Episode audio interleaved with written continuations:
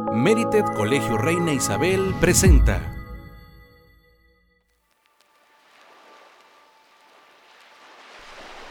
Hola, ¿qué tal? Soy Miss Patti Villarreal, directora general de los Colegios Reina Isabel. Te doy la bienvenida a este podcast, Miss Principal Recommends.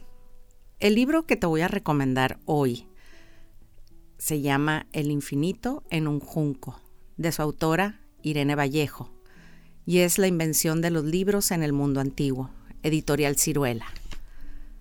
Este es un libro sobre la historia de los libros, un recorrido por la vida de ese fascinante artefacto que inventamos para que las palabras pudieran viajar en el espacio y en el tiempo. A mí siempre me han fascinado los libros. Desde pequeña mi papá me adentró a este mundo maravilloso y era en un pequeño closet que tenía en la entrada de la casa donde él guardaba sus más preciados volúmenes de mitología, enciclopedias, inclusive algunos libros sobre torería, geografía. Y ahí, un día, a la edad de cuatro años, mi papá me enseñó a leer. Ha sido un hábito y ha sido un gozo y ha sido algo maravilloso que no he podido dejar desde entonces. Recuerdo con mucho cariño cuando llegaban las visitas y mi papá me decía, ven, lee el periódico. El día de hoy te voy a platicar de un pequeño segmento de este libro, El infinito en un junco, sobre Alejandro Magno, un personaje fascinante. Porque Alejandría no solo hay una, hay un reguero de ciudades con ese nombre que señalan la ruta de Alejandro Magno desde Turquía hasta el río Indo. Alejandro fundó 70 ciudades. Quería señalar su paso como esos niños que pintan su nombre en las paredes o en las puertas de los baños públicos. Yo estuve aquí, yo vencí aquí. El Atlas es el extenso muro donde el conquistador inscribió una y otra vez su recuerdo. Él creía profundamente en las leyendas de los héroes. Es más, vivía y competía con ellos. Tenía un vínculo con el personaje de Aquiles, el guerrero más poderoso y temido de la mitología griega. Lo había elegido de niño cuando su maestro Aristóteles le enseñó los poemas homéricos y soñaba con parecerse a él.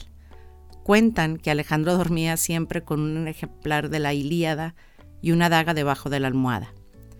Alejandro no volvería a ver la ciudad del Faro, menos de una década más tarde regresaría, siendo ya un cadáver, pero en el año 33 a.C., cuando fundó Alejandría, Alejandro Magno tenía 24 años y se sentía invencible. Aunque no queda constancia, me atrevo a imaginar que la idea de crear una biblioteca universal nació en la mente de Alejandro. La tierra, proclamó Alejandro, es uno de los primeros decretos que promulgó. La considero mía.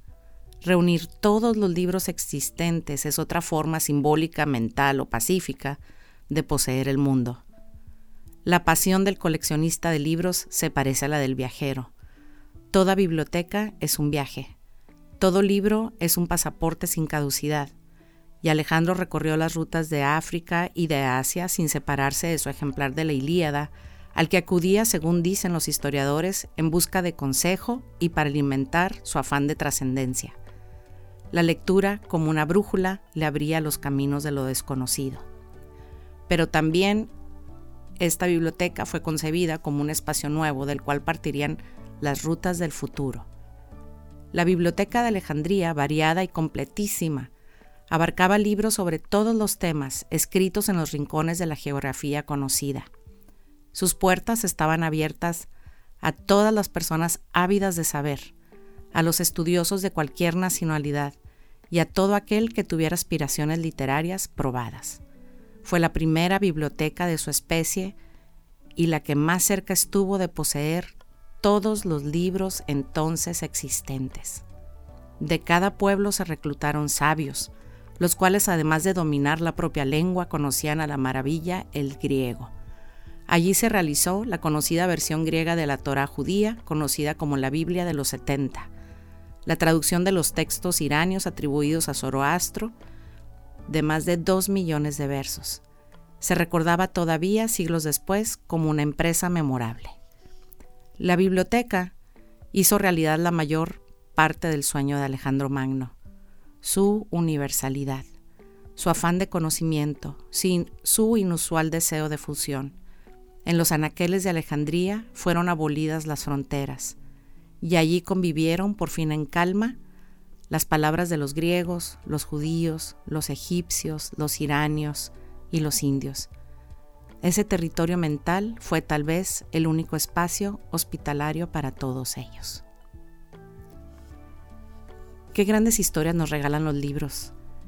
Y es aún más cuando esas historias tienen algún retumbo sobre tu mente, cuando te hacen ruido en el alma, cuando empiezas a eh, querer saberlo todo. El infinito en un junco es un claro ejemplo de que los libros son eternos. Y hoy te doy gracias, papá, por haberme enseñado a leer.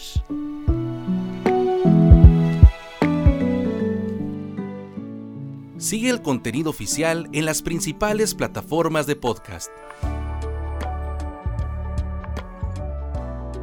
Si te gustó el contenido de este episodio, o te gustaría compartir tu opinión con nosotros, escríbenos a podcast.cri.edu.mx.